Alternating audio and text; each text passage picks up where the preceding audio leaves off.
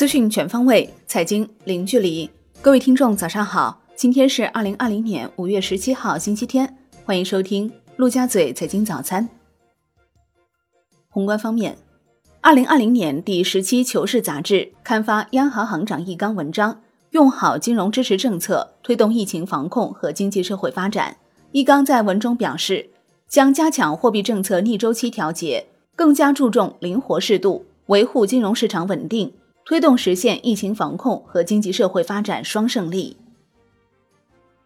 全国人大财政经济委员会经济室主任表示，十三届全国人大三次会议推迟召开，但年度计划预算的编制和审查工作没有停止，一直在有序推进。国家卫健委表示，五月上半月全国新增本土新冠肺炎确诊病例多来自聚集性疫情，多地发现无症状感染者。截至目前，每天核酸检测能力可达到一百五十万份。随着复工复产，还要进一步提高核酸检测能力。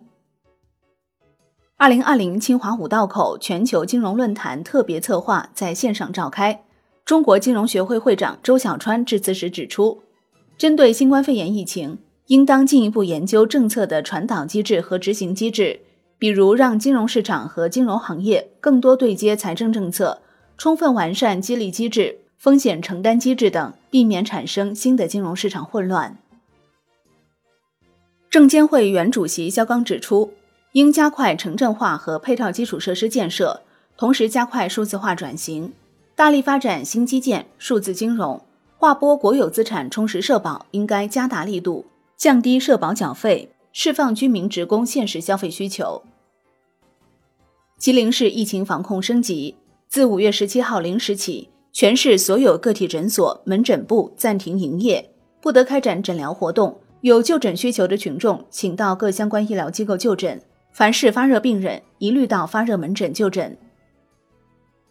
针对当前疫情，舒兰市对居民小区和村屯全部实施封闭管理，实行最严格管控，外来人员及车辆一律禁止入内。截至目前，已对一千二百零五个农村村屯。一千一百零三栋住宅楼实行封闭管理，客运车辆全部停运。钟南山团队表示，目前全中国可能有不到百分之一的人拥有抗体，因此新冠疫苗仍然是当务之急。中美团队之间交流经验，将有望加快这一进程。国内股市方面，美国芯片限制升级，从华为供应端到海思芯片端，华为新生社区发文。没有伤痕累累，哪来皮糙肉厚？中信电子点评称，华为已有所准备，长期利好国内半导体板块发展。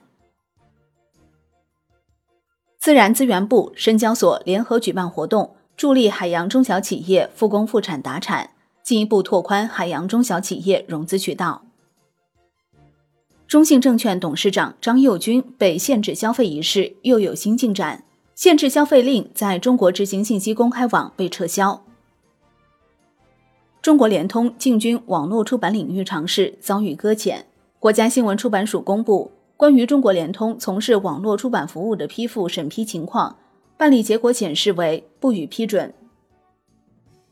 金融方面，央行深圳市中心支行表示，十七条支持粤港澳大湾区金融措施已落地深圳，并取得较好成绩。将持续深化外汇管理改革，提升金融业开放与合作及金融服务水平，助力建设粤港澳大湾区和深圳建设中国特色社会主义先行示范区向纵深推进。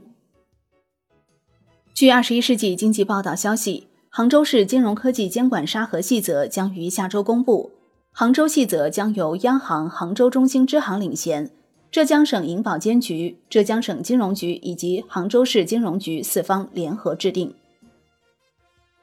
产业方面，民航局表示，民航五月十五号飞行班次达一万零二百六十二班，恢复至疫情前的约百分之六十。这是自二月以来民航单日飞行班次首次回升破万。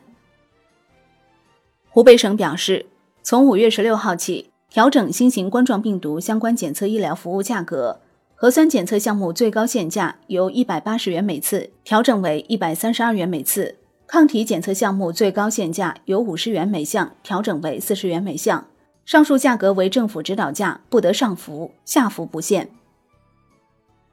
阳山特殊综合保税区正式挂牌，成为我国唯一的特殊综合保税区。海关总署为阳山特殊综保区出台管理办法，取消不必要贸易监管、许可和程序要求。上海市将出台阳山特殊综合保税区产业发展规划和相应扶持政策，进一步加快产业和功能集聚。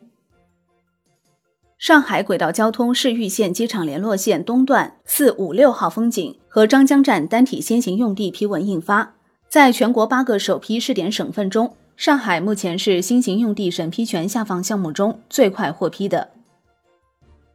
上海成立国内首家 MCN 专业委员会，联合发起单位包括小红书、拼多多、新文化、趣头条等二十八家企业。专委会将作为 MCN 上下游产业整合和赋能者，发挥自身政企桥梁作用，引领上海 MCN 行业乃至全国 MCN 行业健康发展。海外方面，美国国会众议院投票通过一项总额高达三万亿美元的资金援助计划，以应对新冠疫情对美国经济的冲击。不过，该计划很可能在参议院受阻。参议院多数党领袖米奇·麦康奈尔已明确表示无意接受这一援助计划。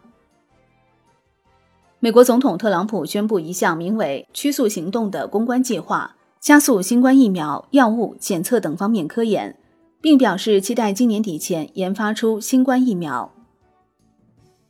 国际股市方面，高瓴资本一季度持有美股六十家公司股票，持股市值超过七十四亿美元。高瓴资本持仓仍以生物医疗、互联网科技为主要布局领域，中概股仍然占据强势地位。当即再次新进买入特斯拉。桥水基金向美国证监会提交的持仓报告显示，截至一季度末，桥水每股持仓市值为五十点四亿美元，环比减少百分之四十八点五，清仓股票数量高达二百五十一只。桥水旗舰对冲基金一季度末亏损约百分之二十。据上海证券报报道，两所世界顶尖常春藤大学捐赠基金一季度持仓及收益近期曝光。常年遭哈佛碾压的耶鲁，以超过前一季度百分之三百的收益成功翻身。哈佛捐赠基金一季度受美股暴跌殃及，市值缩水三分之一。好的，以上就是今天陆家嘴财经早餐的精华内容，感谢您的收听，我是林欢，我们下期再见喽。